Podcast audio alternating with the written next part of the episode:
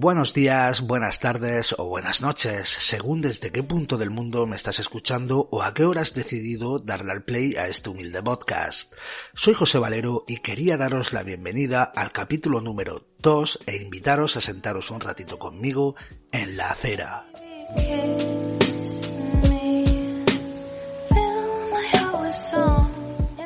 Con toda la polémica generada esta semana con la final del Benidorm Fest, la famosa pregunta de Teta Otongo y lo entendidos que somos los españoles de este festival, no podía hacer otra cosa que dedicar el segundo capítulo de la acera a Eurovisión.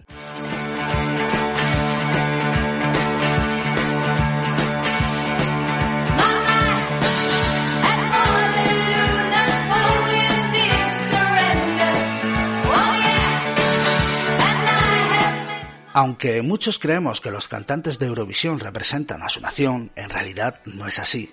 Los grupos o solistas representan a las televisiones, en su mayoría públicas, de cuyos países son miembros de la Unión Europea de Radiodifusión. El festival es transmitido desde el año 1956 y solo un año, en el 2020, no se pudo celebrar como tal por la pandemia de COVID-19.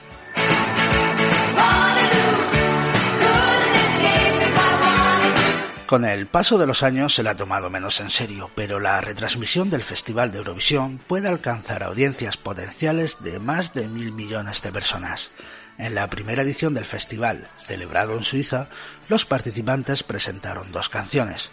Esa primera edición la ganaron los anfitriones, Suiza.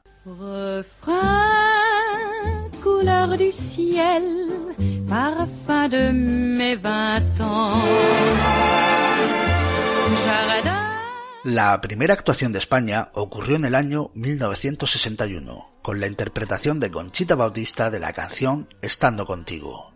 España gana su primer festival de Eurovisión en el año 1968, con Masiel a los mandos y la canción La La La, que fue compuesta por el dúo dinámico.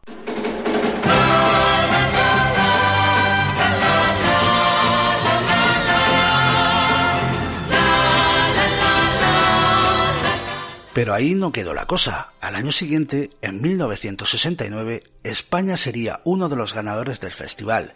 Y digo uno de los ganadores porque se repartieron el premio entre cuatro televisiones. España, Reino Unido, Países Bajos y Francia. Ese año nos representó Salomé y la canción Vivo Cantando, compuesta por María José Cerato y Aniano Alcalde y arreglada por Augusto Alguero. Desde que llegaste ya no vivo llorando, vivo cantando, vivo soñando, solo quiero que me digas qué está pasando. Claro queda que los años mágicos del Festival de Eurovisión para nuestra televisión pública fueron los finales de los 60, pero yo me quedo con la actuación de Rodolfo el Chiquilicuatre junto a disco y gráfica de la canción Baila el Chiqui Chiqui en el año 2008. Eso sí que era pura magia. El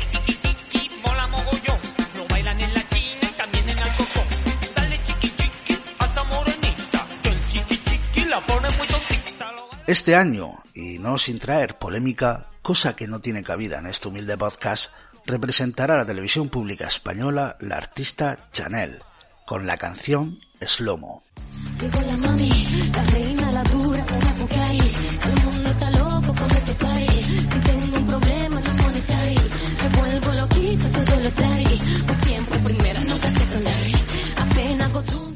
Y para ir terminando, lo que necesitaba transmitir es cómo lo que en su día fue visto como un experimento tecnológico para la televisión en vivo, hoy en día es una realidad sólida. Sin intención de robaros un segundo más, queda cerrado el segundo capítulo. Soy José Valero y muchas gracias a todos por sentaros un ratito conmigo en la acera.